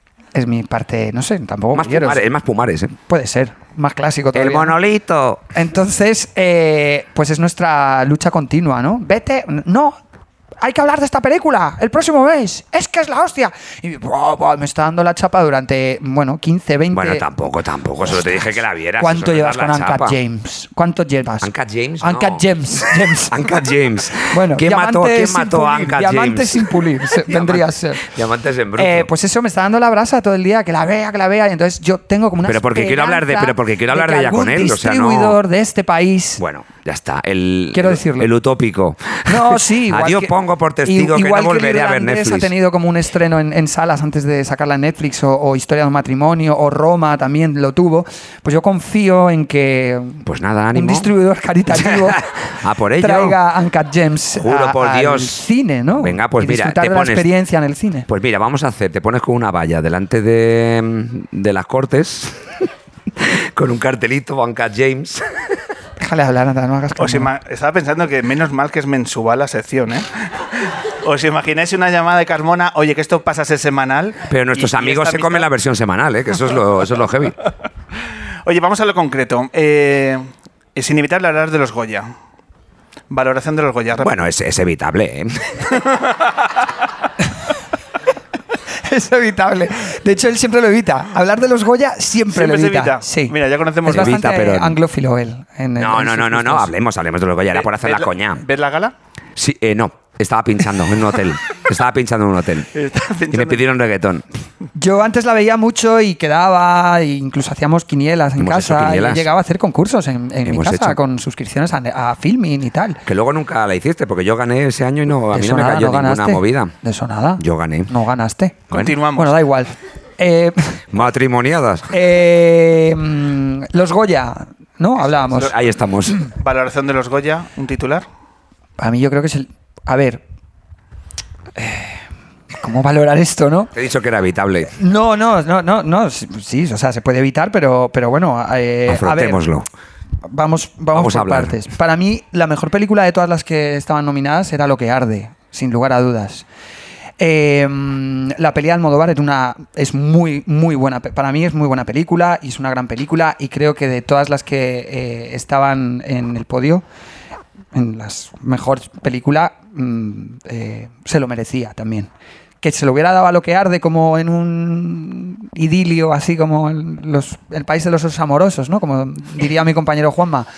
Pues eh, qué bien no pero que se le hayan dado a Almodóvar que le hayan reconocido con esta película con siete Goyas eh, pues me parece muy bien. Muy bien. Hay que tener también en cuenta que eh, le ha estado haciendo sombras parásitos por, por toda la jornada de premios.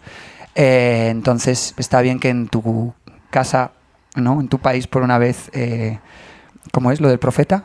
¿Seas profeta o no lo seas? Lo Profetas seas. de la ¿no? mañana, ¿eh? Lo ¿no? seas. Lo seas, ¿no? ¿En Sí. los Oscar os levantáis? A mí no me has preguntado por los Goya, ¿eh? Se nota que quieres que no... Has dejado de una forma velada las- Yo, yo quería hablar de una cosa que pensaba el otro día y es que eh, eh, Almodóvar cuando empezó a hacer todos estos dramas ya más sofisticados después de su etapa más ochentas y divertida y loca, que es la, la parte de Almodóvar que más me gusta, me acuerdo que hubo una época en la que empezaban a premiarle en Francia y en España empezamos a pasar de su culo, que es muy español eso, y empezamos a hacerlo del profeta que decías tú. Y de repente hubo una especie de reacción y sobre todo fue a partir de todo sobre mi madre, en el que fue como, hostia, que no podemos estar, que no pueden estar premiándole por ahí y nosotros aquí haciendo Pero aún así, con todo y con eso, también se le ha ninguneado mucho con todos esos años. Sí, pero Cuando ganó de hecho, de hecho, acuérdate que casi no va. y- Acuérdate que casi no va. Bueno, de hecho hubo un año Hubo una- que no no, no, fue. que dijo no hubo voy. una época en la que Una Almodóvar no se iba. chinó con la Estaba academia. chinado, estaba Estaba chinado. chinadísimo. Sí. Era como Spielberg con los Oscars, ¿no? Eso Algo es. así. Y apareció de sorpresa en una gala que no había Que anunciado que, iba a nadie, asistir. sí, nadie lo esperaba y Sí, demás. y al final, bueno, pues si están premiando Dolor y Gloria por todo, por toda España, en Cannes, por todo el mundo, por Cannes y tal, obviamente al final tenía que llevarse todos los Goyas, pero al final es una especie de efecto Carrefour de globalización, ¿no? De acaparación, de, de acaparamiento de premios que, que, como decíamos, Yo también pues, digo, lo que o sea, arde, lo que se arde debería se ha merecer llevado más creo cosas. que están muy bien llevados. A mí precisamente lo que más me gusta es la parte de Penélope y es la única que no se ha llevado. Pero me parece muy bien que hayan premiado a la actriz malagueña, que bueno, también lo del actor malagueño y actriz malagueña en Málaga, pues no sé, oye, mí- Bueno, oye, todo queda en casa. igual llámame loco, llámame crazy, llámame por teléfono. En pero, oye, Málaga sí que son igual- profetas. En igual Málaga hay, son profetas, Igual hay algo en Málaga, vamos, Claro es que, que faltó sí. premiar el mejor espeto del año, ¿sabes? El espeto de oro, el espeto de oro es para. Pues no sé, Espeto de honor. El espeto de honor. Pero bueno, que España es muy divertida, que tiene muy buena comida, muy, buen, muy buena temperatura. Son muy buenas gentes. Eh, los Oscars, ¿os levantáis? ¿Cómo, eh, cómo que ¿Será si nos que no levantamos? Será si te acuestas. Ay, eres padre, ¿eh? Nosotros no. Esta gente ve más allá del, del, del tráiler. Te levantas, te levantas, te levantas de, de la silla. Te levantas al baño. Sí, yo, yo aguanto. eh, este año tengo Movistar, así que estoy muy contento y lo podré ver por fin, porque en los últimos años estoy buscando ahí unos links piratas a las, a las 2 de la mañana en Twitter con la peña. Y pues, pues pasen, pasen links. Me junto ahí con los mexicanos. Y al final encuentro uno allá a las 3 y es como este. Taca. Y, y lo veo. Pero últimos, últimos años, la verdad que yo no he aguantado hasta la última hora ni de coña. Yo llevo muchísimos años desde, claro, que desde que se emitía codificado, desde que lo ponían en la privada y todo eso. Cuando ganó- Yo, no veo nunca la- la- lo- los, los Oscars. Pero ¿qué Hace fue muchísimos años. Lo que pasa que. Desde eh, Forrest Gump. ¿sabes, sabes- ¿Eh? Desde Forrest Gump lleva sin. Hace mucho, mucho, mucho, mucho. Bueno. Antes no me acuerdo. Alguien de mi familia sí tenía Canal Plus. Y. mm, Una relación intensa con él, ¿no? Sí. Alguien de mi familia. Alguien de mi familia. Sí, pero es que no, ahora mismo no me viene quién lo tenía. Creo que era mi el primo. lazo emocional es el no que me es. acuerdo. Sí, creo que era mi primo. Pero no- ahora mismo no, me, no, no Mi recuerdo. primo. Es que era, era- no era importante. No era importante. A Lo lo, que vamos. A lo que vamos. Sí, sí, mi primo, no el de es que Canal el Plus. parentesco no fuese importante, sino que no es importante el dato. Entonces, eh, mm, ahí sí lo veía, pero hace, te estoy hablando de hace muchísimos años. Y, y yo intentaba hacer lo que hace este señor, pero es que él lo consigue siempre. Eh, yo intentaba, pasado no, ¿eh? intentar, o sea, intentaba conseguir, en, digo, en algún sitio en internet tiene que estar el link pirata o algo. Nunca lo he conseguido. Entonces, me he acostumbrado a, a verlos eh, ya en la cama. Total, total, lo reconozco. no. Sí, sí, es super loser. Pero bueno, hay, sí es cierto que ha habido veces que me, me he puesto la SER o alguna radio en el que lo van emitiendo y voy como combinando con lo que van diciendo en la radio y lo que, y lo que van diciendo en el minuto resultado. Y luego, claro, como te ponen vídeos, te ponen movidas, pues al final mm, estás entretenido. Yo le propuse O sea, a Carmona que lo hiciéramos en directo con puto chino maricón y con más gente así que sería muy divertido, pero no ha colado. Me ha colado. No ha colado. Hablando de grandes eventos, Sound Ambition. ¿Qué es, Martín? Wow, pues venga, otra promo. Eh, bueno, pues es un ciclo de documentales musicales que he comenzado a programar en una sala que hay en Colón, el Instituto Francés, una sala que tiene 240 butacas, y que la semana pasada abancamos, abancamos con el primer documental, que se llamaba All Parties, y ahí tuvimos a, tuve la suerte de poder contar con Pucho y con Carmona, eh, bueno, pues para presentar y para hablar sobre el documental y sobre las futuras eh, cosas que, he elegido proyectar. Es, eh, es básicamente un ciclo de documentales musicales y películas relacionadas con la música hasta junio. Eh, pues por ahí va a caer también el documental De de... Hasta Diga. junio de momento. hasta junio para cerrar la temporada, claro. Porque luego aquí en julio ya sabéis lo que pasa, ¿no? Que esto es Sevilla. Continuará, ¿no? Sí, claro, luego continuaremos en septiembre. Y bueno, tenemos pensado proyectar pues el documental de Wilco, el documental de Nick Cave, por ejemplo, Nick Cave vendrá el 25 de abril a tocar en el Wizzing Center, pues el 24 viernes lo pondremos el 20.000 días en la Tierra. Eh, así hacer como un fin de semana a Nick Cave, ¿no? Igual viene Nick Cave, ¿no? Podemos o poner a alguien disfrazado de Nick Cave, estaría guay. O sea, mira, Sería muy Sound viene Nick Ambition. Cave al, Además viene la lía, ¿no? o sea, Nick no, Cave, no, "Oh, viene soy Nick tu Cave po". al- a, a- a la movida de, de- de este señor y Pero ¿cómo va a venir Nick Cave, hombre? entra en colapso. Lo que tengo que hacer es Absoluto. llamar a liar a Joaquín Reyes para que, ¿qué pasa? Soy Nick Cave. Estoy triste. Tengo mala hostia, pero me Me hago unos gustan los sermones, ¿no? Me gustan los sermones. Eh, pero bueno, que, que, bueno, ya que me deja él, tiene el, el favor de, de- de dejarme hacer promo de esto, pues me encantaría que, que vinierais por aquí, los que estéis presentes, las que estéis presentes, los que oyen, las que oyen, y, mm, y pasaros, porque bueno, se trata de crear, de crear una comunidad, Sound Ambition, más que la típica movida de ver documentales y pirarte a casa, pues bueno, hay coloquios, hay preguntas, va a haber alguna sorpresa, habrá conciertos, habrá cosas, es un proyecto que acaba de empezar. Estuvimos el, el viernes pasado pues bastante bien, estuvo casi lleno con Pucho y con Carmona y Pucho y yo pues tu- tuvimos ahí, el- callamos a Carmona, que es algo increíble, empezando a hablar sobre festivales y tal. A- a- al puntito de que se durmiera Carmona. Al puntito de Carmona llamando y ya a su... cuarto de la noche, Sí. Carmona va buscando el ángulo, ¿eh? Sí, sí. No era, se- no era hora para Carmona, ¿eh? se puso el pijama. Y lo reconoció. Sí. Me levanté a las 4 de la mañana y llevo Joder. 25 minutos escuchando no sé Imagínate. qué de un festival en Berlín a estos dos. Menudo y, se, y se va haciendo running a la radio, ¿eh? Ojo. Sí, sí, es muy fuerte. Ojo. Pero ya para acabar la mini promo, próximo viernes 14 de febrero pondremos el documental de Radiohead, el Meeting People is Easy, que es del 98 y que tiene bastante, yo creo que tiene bastante interés verlo 22 años después, porque es cuando Radiohead se estaba convirtiendo en Radiohead sin querer ser el Radiohead que la prensa y el público querían. Entonces es un documental, bueno, que también roza bastante con, con el videoarte, pero no es un documental al uso, hay mucha No. yuxtaposición de cosas, ¿verdad? Sí, mucha capa ahí. Mucha capa, mucha capa, mucha plancha. Y tiene también mucho que ver, ¿no? Con la, Public Library esta que ha hecho Sí, bueno, ahora, y ¿no? jolín, con lo que ha hecho esto. Entonces, bueno, si, En si, la que- si queréis veniros, ya han salido el link de entradas. eh, solo tenéis que poner MK2 y. y, mm, y- y, mm, Instituto francés. Instituto Francés en Google, ¿vale? Estamos trabajando en ello. MK2, Instituto Francés. Con eso sale el link, buscáis la peli, clic. Y también ponen más películas. Ponen Dolor y Gloria, que la acaban de, est- de estrenar con el motivo de, de los premios Goya, el ciclo de Hitchcock. Es una sala muy guay. Bueno, pues marcamos esas, esas fechas de nuestras agendas. Gracias. Siguiente aparición vuestra en Hoy Empieza Todo, ¿ya tenéis fecha? 11, ¿no? El 11, sí. Después de, después de los Oscars. Dos días después de los Oscars. Ah, amigo. Chan, chan. Pero vamos con. Habéis hilado fino. Vamos con una plancha.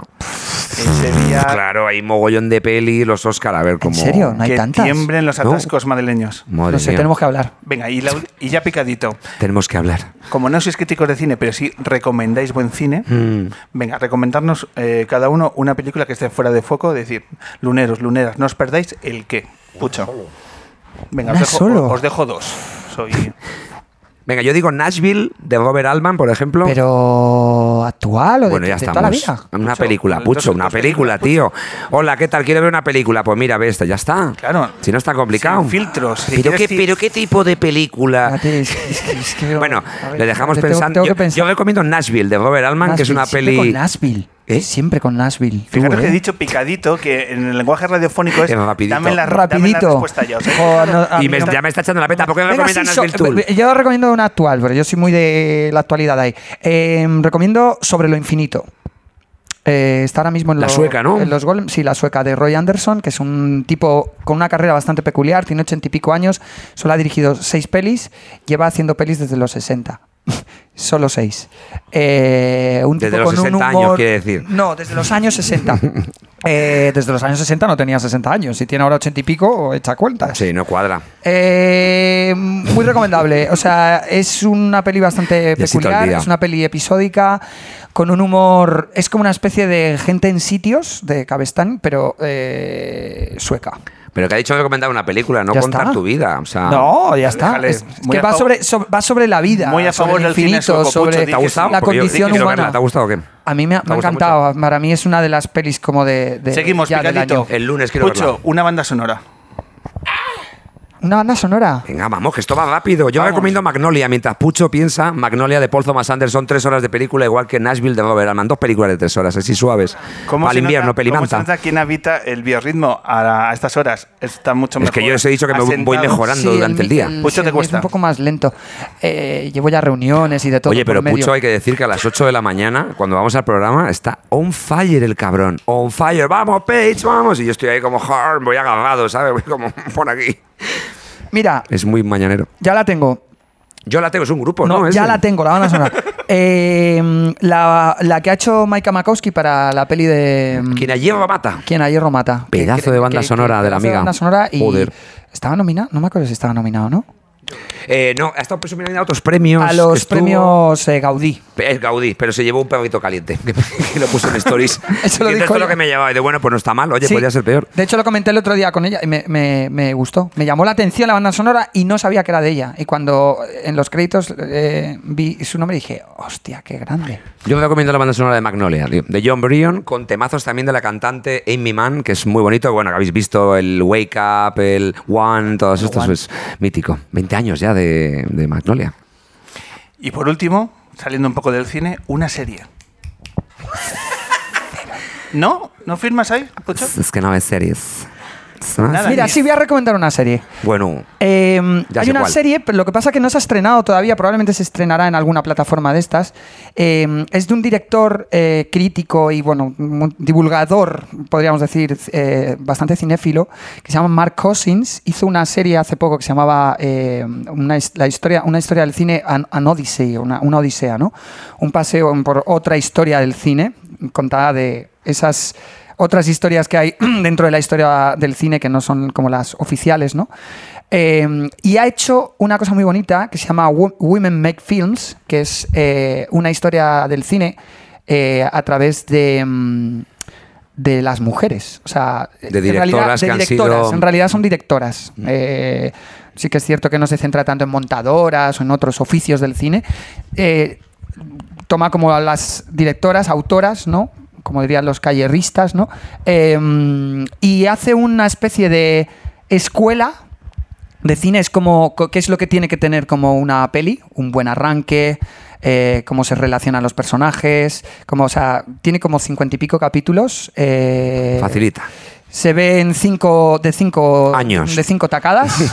cinco horas, tres horas cada tacada. Desde los 60 para acá. Oye, ¿qué pasa? Eh, y la- pero a- a- Es hay la cosas típica- que os tragáis con las series Es hasta la- 8 y 9 Pero, y 10 Pucho, que temporadas. soy padre, Pucho. Es la, no típica, tengo es la típica Pucho. serie que empiezas siendo soltero y acabas con familia Bueno, eso, numerosa. esa serie. Es lo que recomiendo yo.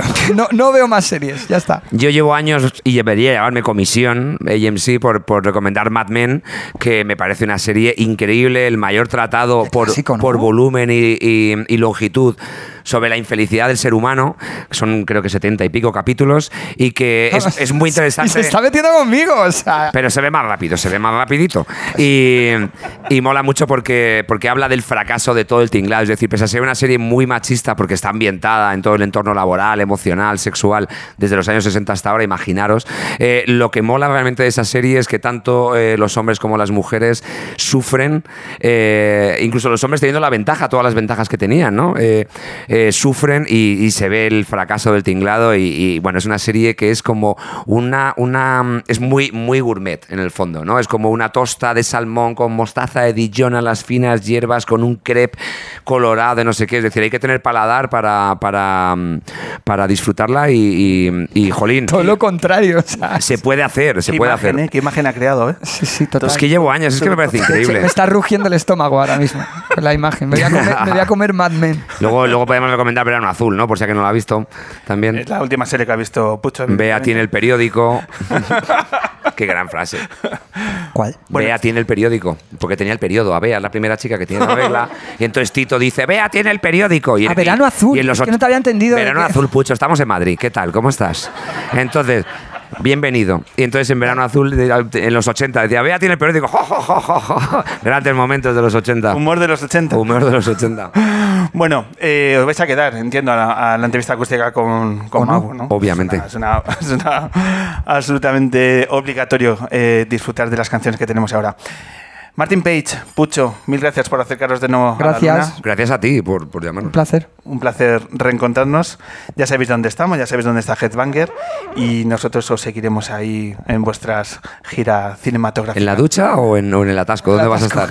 En mi caso, en mi caso en el metro. En el metro llevando a Peque al cole. Eh, efectivamente. Bien, ahí estamos. Vale. Tenemos que acordarnos también de ese target. De esa gente.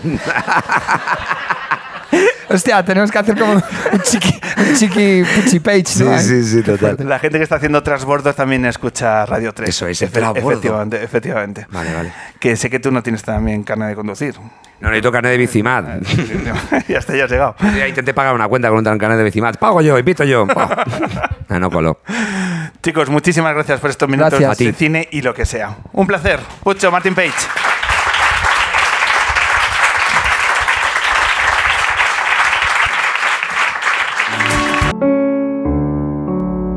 Los ojos un minuto, que te llevo a un lugar. El hombre que se enamoró de la luna.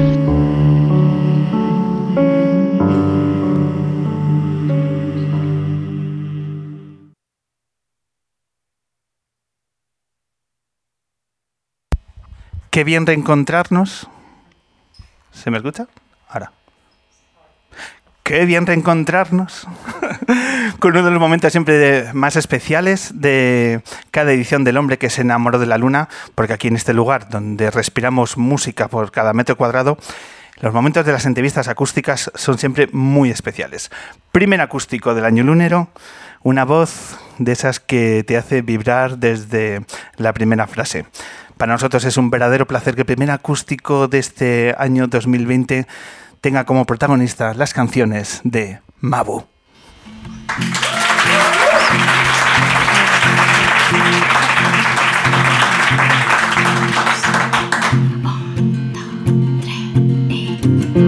¿Qué hay de mí? ¿Qué hay con arreglar este desorden? No me obligues tanto a decidir si aquí o allí. Dejo mi postura en todas partes. No me obligues tanto a decidir.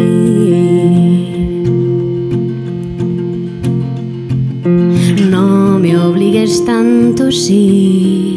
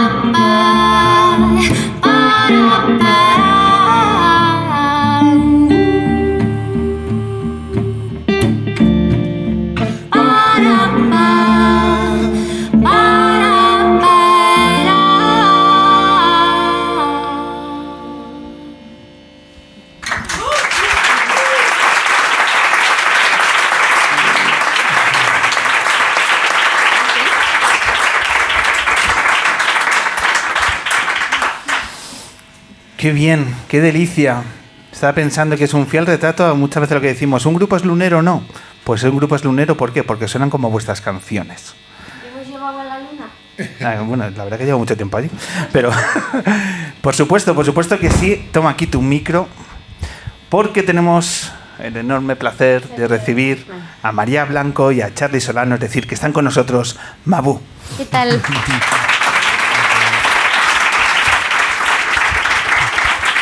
¿Qué tal estáis? Estoy ¿Bien? muy nerviosa. Muy nerviosa, ¿por qué? No sé. Es que no hay razón para estar Porque me gusta el sitio, la gente, el rollo. El rollo. Sí, me gusta.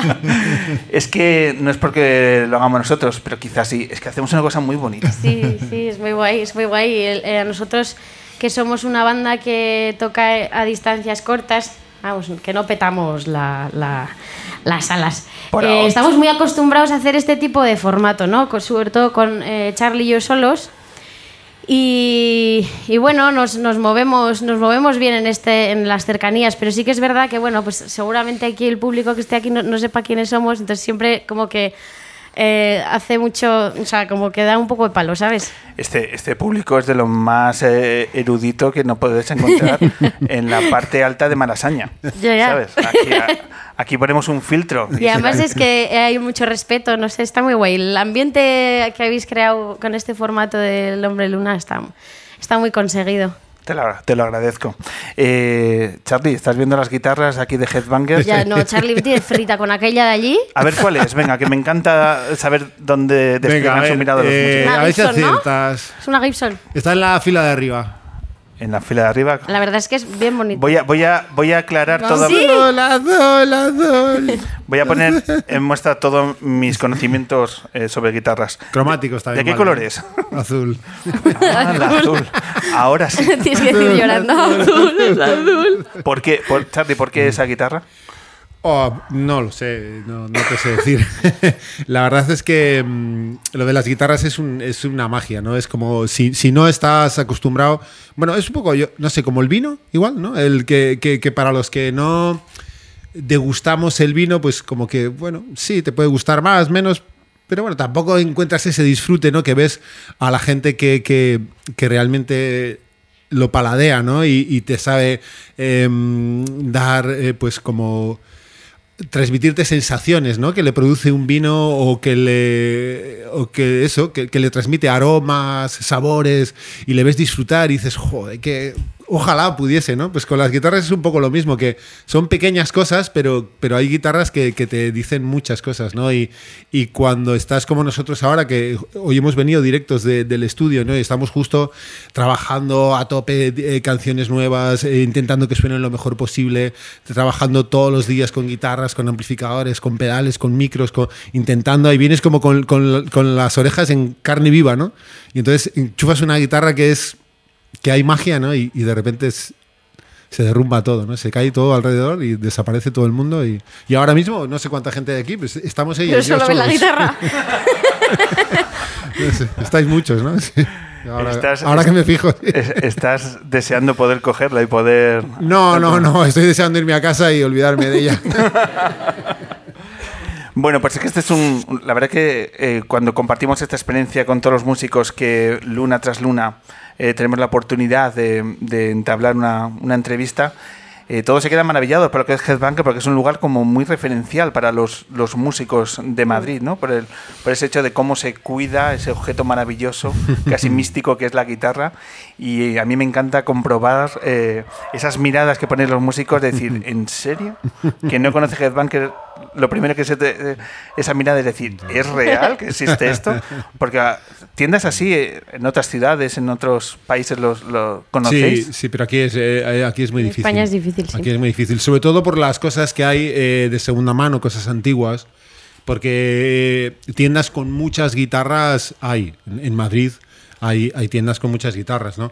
Cada vez menos porque cada vez se vende más por internet y es más difícil, pero, pero lo que no hay son eh, tiendas con algo especial y, y que sobre todo con guitarras especiales colgadas de las paredes, ¿no? Que, que no necesariamente son todas, pero aquí hay unas cuantas que Aquí se ve como un entras- culto a la guitarra. Claro, dices, joder, esto, esto está. Esto lo lleva alguien que, que pone cariño y que ha puesto ilusión en, en llevar un, un negocio así, donde hay algo más que, que una transacción, ¿no? De, de dinero por material. Aquí te tiras una tarde y ya sales tocando unos acordes por simple generación espontánea de talento. Sí, esto- sí. esto es así. Eso es. Oye, nos decíais que estáis eh, eh, trabajando en el estudio. Literalmente, os hemos sacado de una jornada de trabajo en el estudio.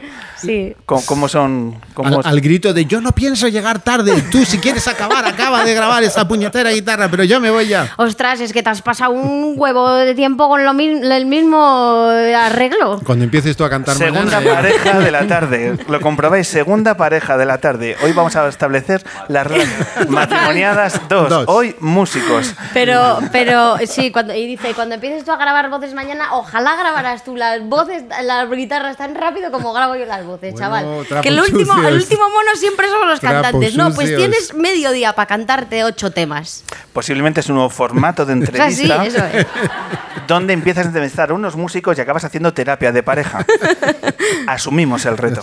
Venga, vamos a por él. Eh, oye, es fácil eh, cuando tenéis ahí un tema en casa y luego en el, en el estudio, eh, lo de estudio se mezcla en casa, porque son muchas horas en un estudio. Eh, no estas sí. jornadas eh, parece que solo es disfrute, pero ahí hay mucho trabajo, también hay tensión, ¿no? En, en las horas de Yo creo de que se aprende, se aprende a, a- a saber cuál es el lugar de cada uno, ¿no? Y, y- y a y se aprende a dar opiniones, se aprende a, se aprende a, bueno, pues a respetar sobre todo el, el trabajo de... A ver, los procesos creativos siempre son muy dramáticos, ¿no? En, nuestro caso, eh, yo siempre le vengo a Charlie con una me- me- melodía, una, una- una letra, eh, y digamos como que y yo al final mm, delego un poco en la, en la parte pues más... O sea, necesito otra cabeza pensante que haga que esa canción se amplifique y llegue a otras partes, ¿no? Entonces eso lo tienes que respetar y tienes que aprender a respetar cuando, cuando entran en tu proceso creativo. Eh, tienes que eso es un aprendizaje y hombre llevar 12 años haciéndolo pues a ver discutir discutimos mogollón no O sea, realmente María, ahora mismo lo que te ha retratado es como en, si estuviésemos viendo una película, ¿no? Como el ¡Ay, Dios! el, eh, el despacho del forense, ¿no? El, el- en la sala esa donde diseccionan los, los cadáveres. Pero ella, te ha, ella, ella te ha hecho un plano por la sala pulcra, limpia, con el, con el forense, con su máscara, sus guantes, su ayudante, todo aséptico. Pero al otro lado de la puerta está la realidad, que es una carnicería, ¿sabes? Y, y- y hay eh, cuerpos desmembrados, hay vísceras por todos lados. El, el, el, el forense está ¿A dónde quieres desnudo y lleno de sangre. eh, Pues es, realmente el proceso creativo es más eso que lo que ha pintado María. Pero sí, sí, está bien. Sí, des- despiezamos cadáveres.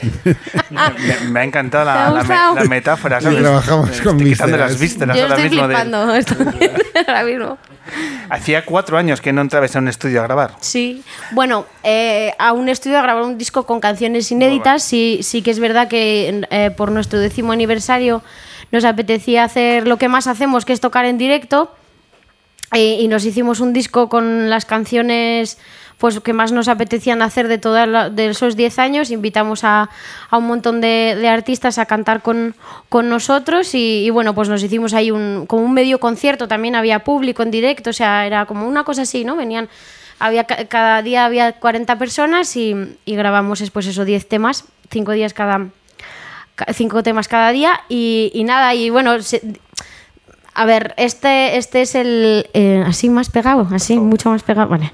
Este es el, el- el siguiente disco que hacemos de estudio ya de, de, pues de nuevo material, material nuevo. Con el paso del tiempo, celebrabais los 10 años de trayectoria, con los múltiples conciertos, más de 200 conciertos, con vuestras giras, vuestras buenas experiencias que habéis tenido en México. Sí. El paso del tiempo imagino que hace variar inevitablemente el cómo se hacen las cosas, Sí. en la toma de decisiones. Pero, por ejemplo, en el caso de escribir las canciones, de ese proceso creativo, ¿sigues filmando las letras? Sí. Ah, ¿Notas ahí un cambio? ¿Notas que escribes diferente al- en el transcurso del tiempo? Yo noto que escribo diferente ahora, sí. Eh, no sé qué ha cambiado. Bueno, sí, a, mm, a medida que, que uno crece, madura, pues va cambiando su visión de la vida y la- la- las cosas que pretende conseguir con la, con, con la música o las cosas que pretende vivir para sentirse bien con la música. Y sí, yo escribo diferente, escribo más concreto, ya no busco tanto las imágenes, sino más experiencias más, más concretas. Eh, pero siempre me ha atraído mucho eh, la relación que tienen las palabras con la, con la, con la música.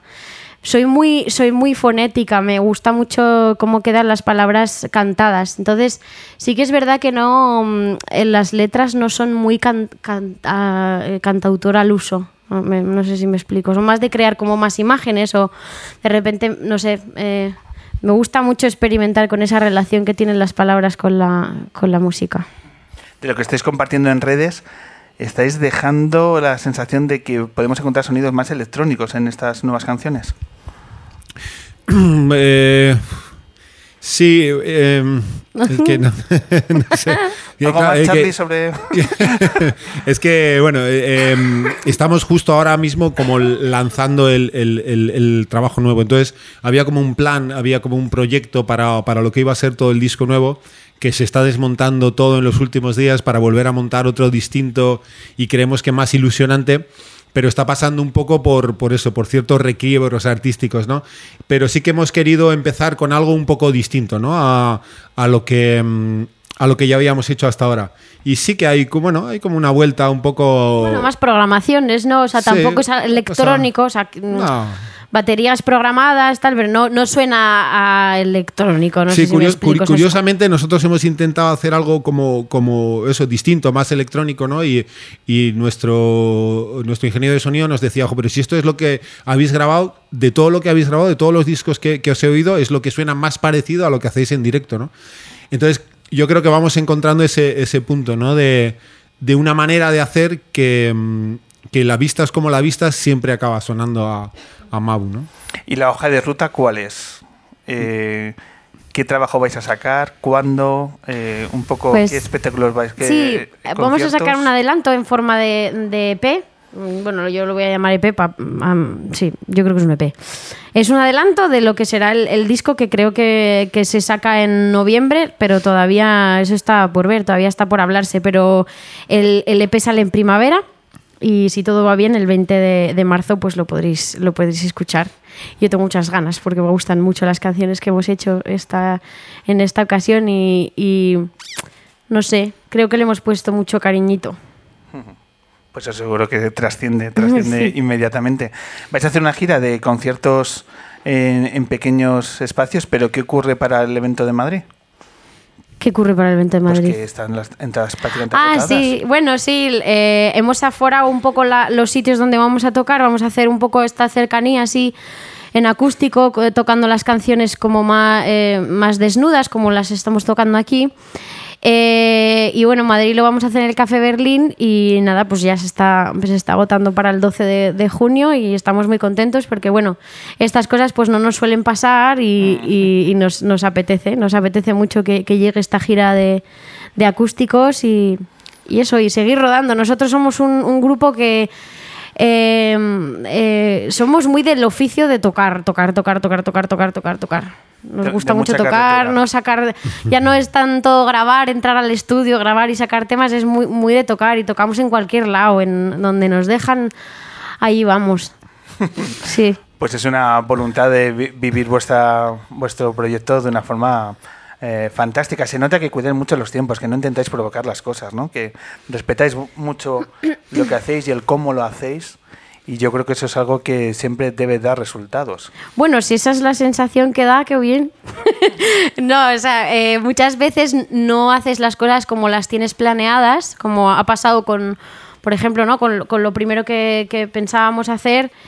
Eh, pero bueno, mientras se haya una especie como de sensación de que, de que esto está cuidado, porque es que es lo único que nos queda. O sea, nosotros tenemos un proyecto que es muy humilde, pero, pero lo, lo tra- lo tratamos con, co- intentamos tratarlo con, con- con coherencia y si no hay coherencia la locura es la locura que hay ahí dentro es eh, intenta ser bastante sana Eh, nos quedan dos canciones por escuchar. Eh, me pregunto si es material nuevo, si no, ¿qué, qué te- qué Uy, apunta, apunta, apunta, apunta. Ha pasado así. es que eh, me, me- me da ansiedad tocar un tema nuevo no no no, que es que no no, La- la- no lo te- hemos ensayado tenía- entonces la verdad es que teníamos me, la, me provoca esa teníamos la ilusión, pero Sí. pero sí que hemos estado toda la semana en el estudio. María ha estado la semana pasada mala. El, el peque estaba también eh, malo, no había manera de cuadrar los días de- para terminar de preparar el material para el estudio. Eh, hoy hemos ensayado, y, te lo puede decir Dani, los tres temas que, que vamos a tocar. aquí Eh, Los hemos ensayado aquí porque desde, desde, desde antes de Navidad no habíamos vuelto a tocar, estábamos metidos con lo del disco y Que hemos podemos- ensayado aquí porque podemos nos hacía mucha ilusión. perfectamente. ¿Qué- qué día era, María, Sí, nada. saca- 20 de marzo 20 de marzo, 20 de 20 de marzo salen los nuevos 20 de temas. Hasta el 20 de marzo nosotros hacemos tres programones Y ya tal y cual, y, y el día claro. 19 decimos que de- ya están las canciones ahí de Mabu. Atentos, no pasa absolutamente nada. Pero sí nos apetece retomar el acústico, ¿vale? vale Eh, pero sí contadnos, ¿qué, qué Ah. canciones vais a...? Pues, a ver, ¿qué canciones vamos a hacer? Ah, sí. Eh, no, ¿qué canciones vamos a hacer? Vale.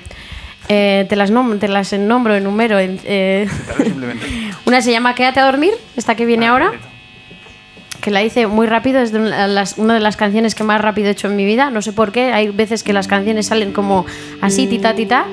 Y la otra es nuestro greatest hit, que es Los Amantes, que es. mm, Pues igual alguien la conoce. Seguro, seguro que sí.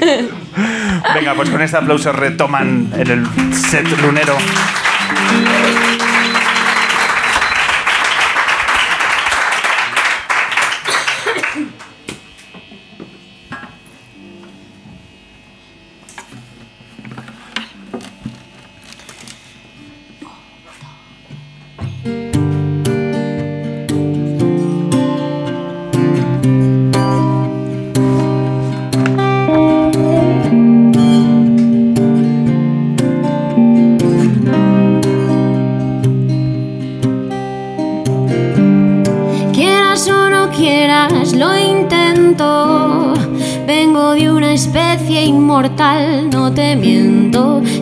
Sido buena jugando a este juego.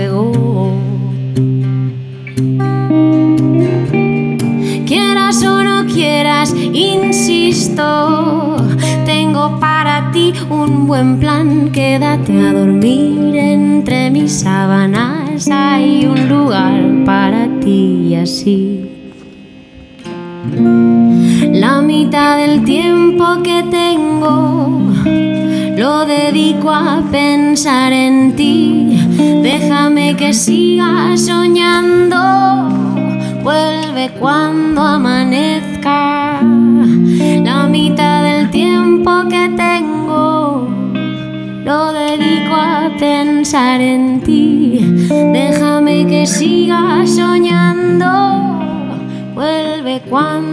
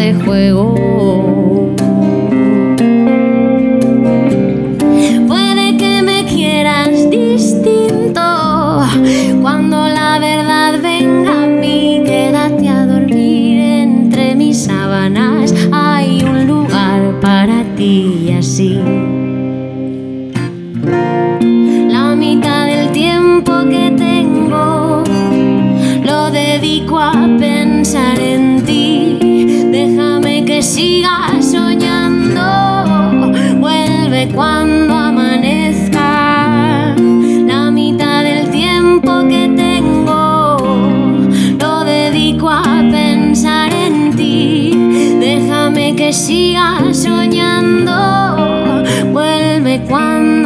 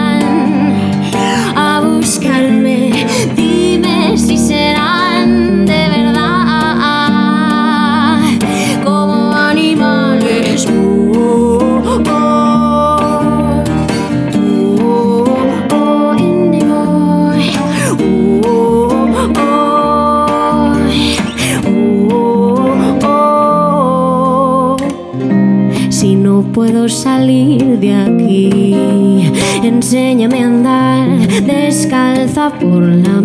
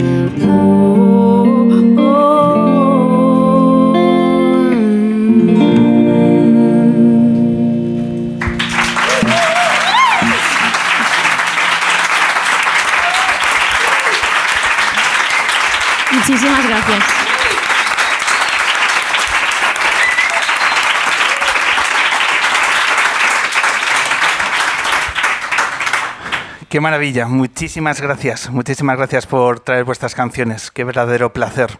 Nos quedan dos minutos, finalizamos esta luna 341 y lo vamos a hacer con la canción de un chico que está haciendo buenas canciones últimamente y que en Madrid se empieza a hablar de él. Con ese temazo empezamos a despedir la luna 341.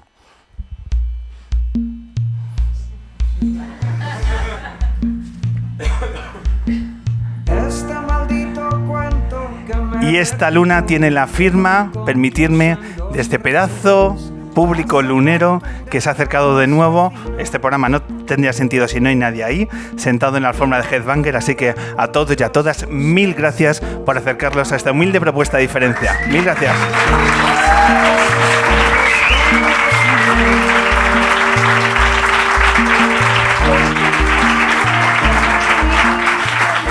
Mil gracias a quien haya puesto la luna llena encima de la tribuna de Balaídos. Mil gracias a la maravillosa Lucía Taboada.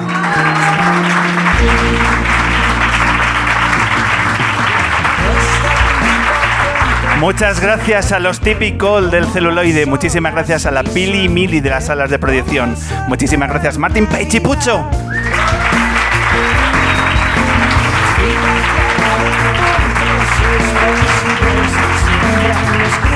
A partir de ahora, Mabu en euskera significa qué maravilla. Muchísimas gracias, compañeros.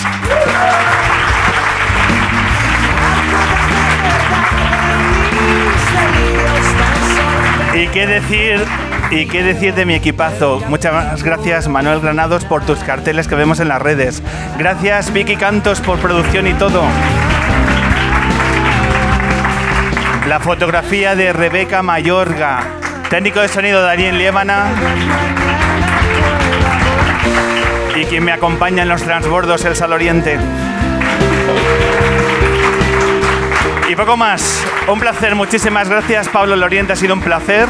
Nos vemos aquí en Headbanger y en alguna sorpresa que estamos preparando. Un verdadero placer como siempre. Hasta pronto.